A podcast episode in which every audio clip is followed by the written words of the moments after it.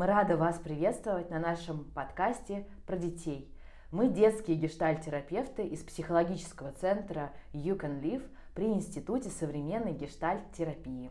А зовут нас Эля и моя коллега Галя. А когда мы приходим а, к детям на нашу группу «Дружба», то мы представляемся как Эля Мишки и Галя, видимо, ежик. Это по мотивам всем известных героев из рассказов Сергея Козлова про ежика и медвежонка. Это чудесные жизненные рассказы, которые интересны не только детям, но и взрослым своей трогательной жизненной философией. И мы хотим начать серию подкастов для родителей и детских психологов – котором поднимем актуальные темы и задачи, связанные с детским развитием. Поэтому сегодня мы начнем наш разговор, вдохновившись серией книг «Жизнь замечательных детей» Валерия Воскобойникова. Вообще мы ее открыли, когда готовились с Элей к нашей детской группе и оказались в восторге от этих э, историй, которые неожиданно к нам пришли. Это такой удивительный путь э, людей, которые с самого детства э, чем-то были заинтересованы, и мы увидели это путешествие, как и из чего собирается ну, вот эта история гениев и людей, которые повлияли на мир через искусство, через культуру, науку и политику, через разные сферы. И стало заметно, что, конечно, часто этот путь был тернистый и сложный. И при этом это всегда такие разные, очень живые истории, которые дали нам богатую почву для, для глубоких разговоров с детьми и для вдохновения на создание чего-то своего. Вот если, Галь, говорить про чего-то своего создания, то наверняка и ты в своей э, терапевтической практике замечала, что многие люди э, ждут каких-то идеальных условий для творчества – и часто э, из-за этого они не могут что-то сделать. Ну, потому что идеальные условия – это вообще непонятно, что такое. А в этой книге становится заметно, что дети просто действовали как могли в тех условиях, которые были. И это не всегда были благоприятные условия. И бывало даже, что герои действовали против воли родителей и окружения. Ну вот, например, одна из историй посвящена человеку, сделавшему доступным автомобиль для человечества. Это история промышленника Генри Форда – этот человек довел до ума двигатель внутреннего сгорания, заменив паровые котлы, и из-за этого машины стали легче. Но вот родители Генри Форда, в большей степени его отец, были против увлечения ребенком, его любопытства в сторону механизмов.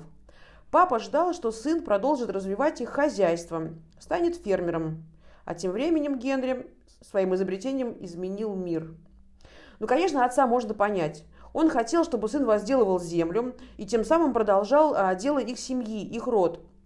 И все это было во благо а, вообще их семьи. Но судьба распорядилась иначе. Да, это удивительная история, когда ребенок, э, да, это сложная история, когда родители не поддерживают то, чем ты занимаешься, и это э, об этом важно разговаривать э, с детьми и осмыслять эти темы.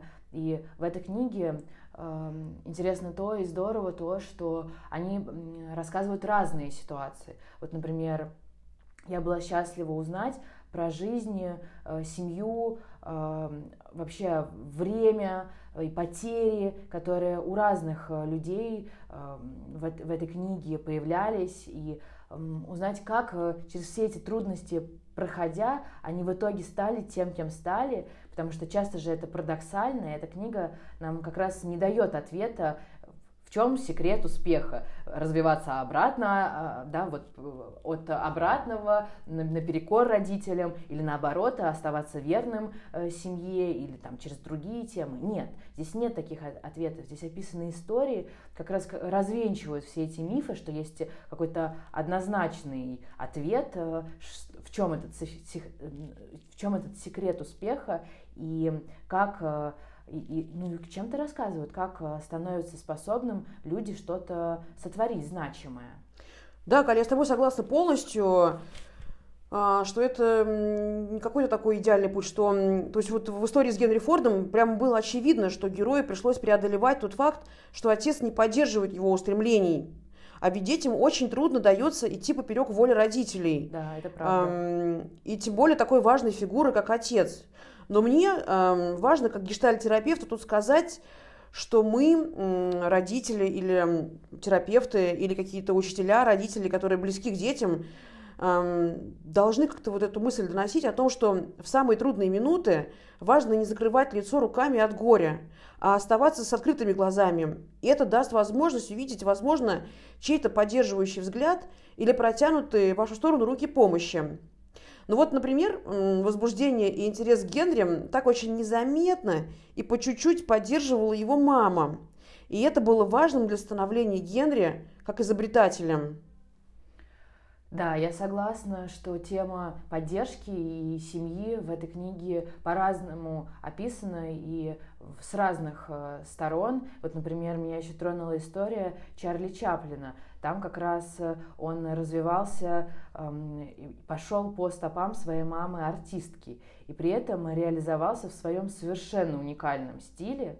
Его история, она скорее о том, как семья поддерживает именно, как, как это важно в трудные времена – когда когда они были в детском доме, потому что у них кончились средства на существование, его старший брат, он буквально Чарли спасал от жестокости, голода и несправедливости, которая там была.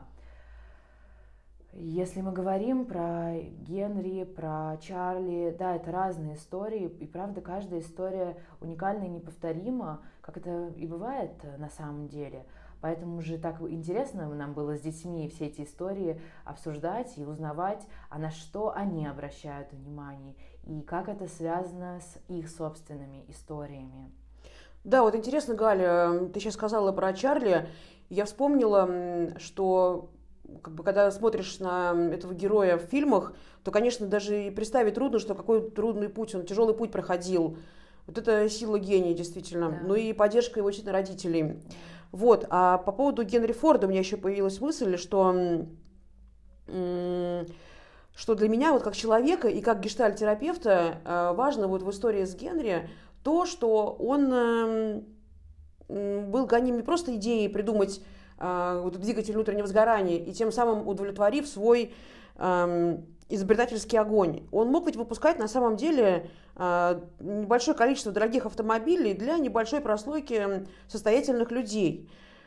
Но наоборот, он хотел это сделать доступным для большого количества людей, чтобы у всех был автомобиль. Он придумал конвейерное производство, тем самым обеспечив а, работой большое количество людей. Организовал бесплатные садики для детей работников завода и бесплатные столовые. Для меня, как гештальтерапевта, это было много про любовь к человечеству.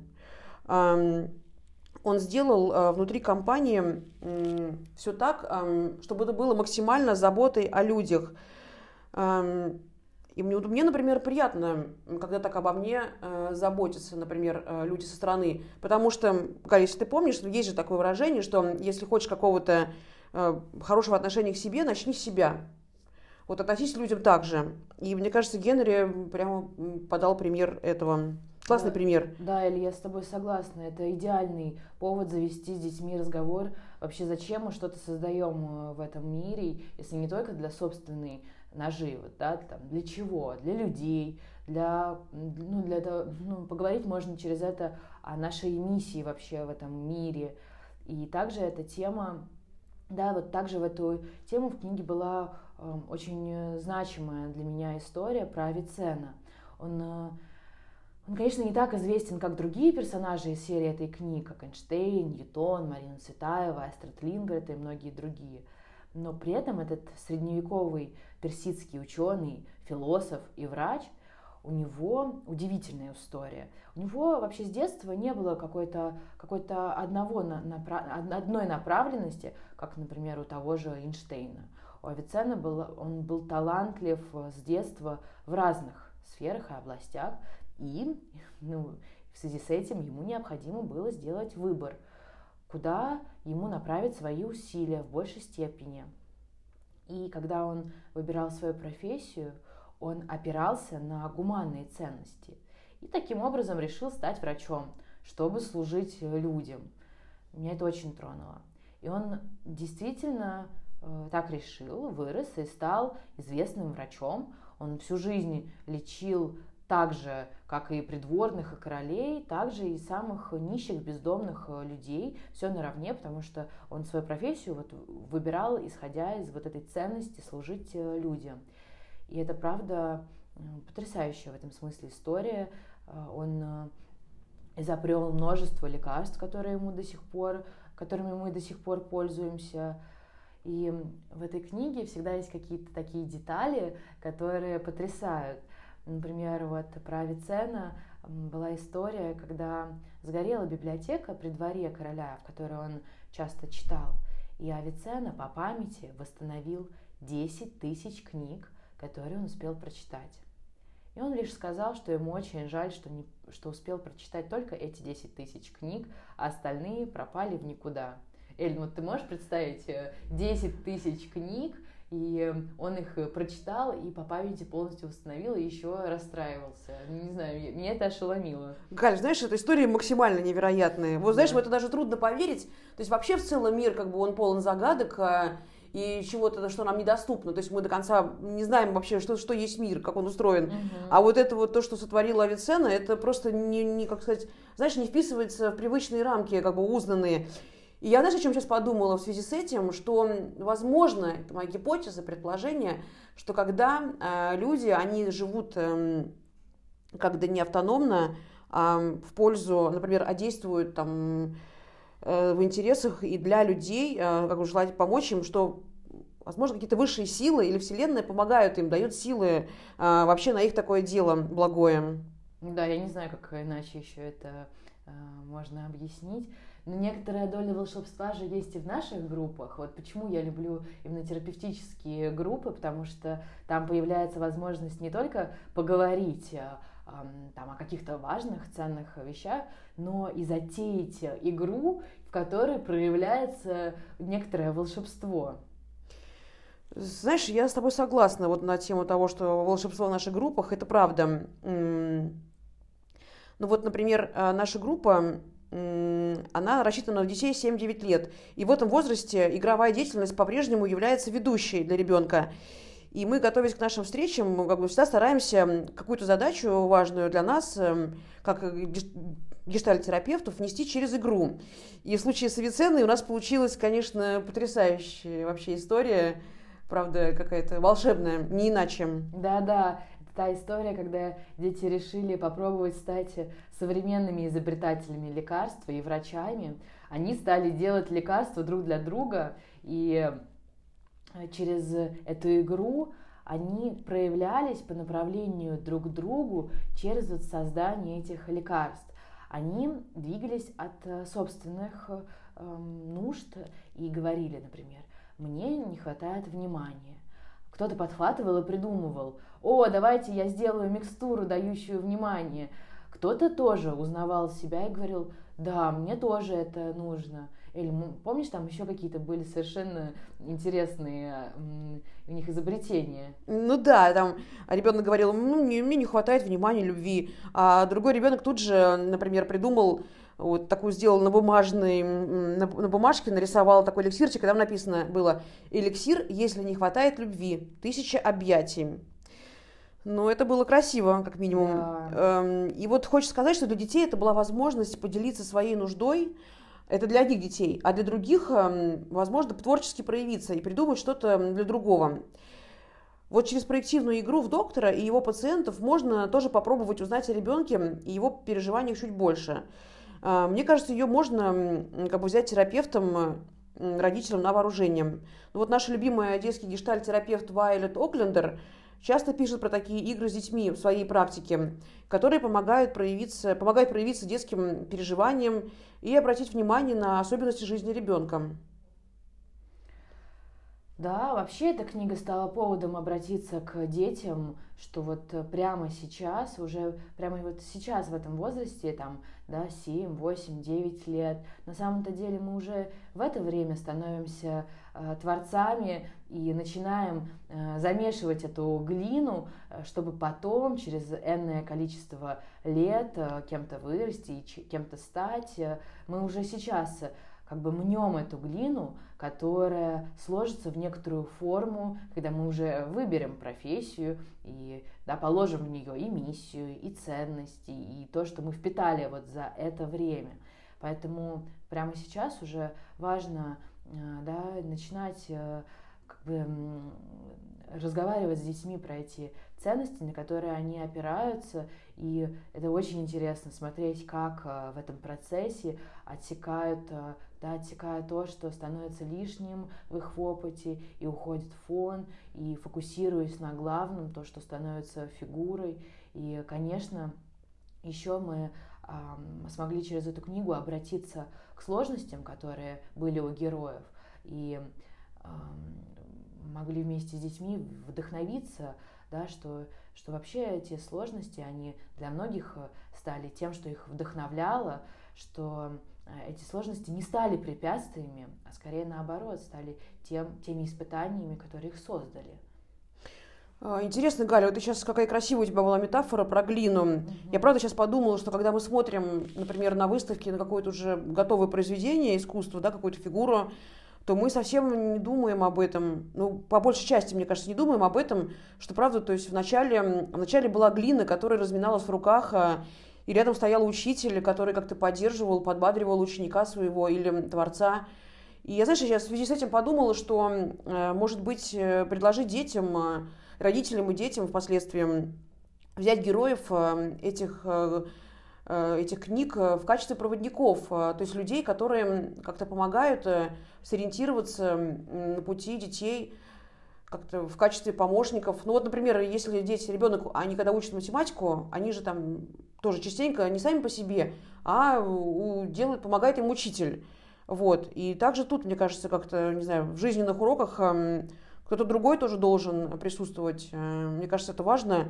Поэтому не знаю, я настаиваю, пожалуй, даже на проводниках. Да, я с тобой полностью согласна, что вообще вводить проводничество в профессиональное да, развитие детей и вообще разные интересы детей, чтобы не только реальные родители или учителя могли их сопровождать, но чтобы они брали себе кого-то как э, символический сопровождающий. Это тоже очень бывает ценно. Ну да, вот, вот очень важно, что в своем развитии мы как-то, становясь кем-то, мы признаем э, себя кем-то меньшим и идем за большим. И ведь да. по-другому на самом деле невозможно становление и рост. Ну что, э, Галь, заканчиваем потихоньку. Да. да, спасибо, что вы были с нами, пока мы были с нашими любимыми книгами, э, героями, гениями. Мы любим читать интересные книги и рады делиться с вами, чтобы вы могли читать э, эти книги с вашими детьми. И самое главное, обсуждать на фоне книги что-то важное в ваших отношениях. И, конечно, творчески ассимилируйте прочитанное, сочиняйте сами что-то, играйте. И мы, детские терапевты Эля и Галя, всегда ждем ваших детей в наших группах для совместных поисков, а, возможности понимать и раскрывать себя и других.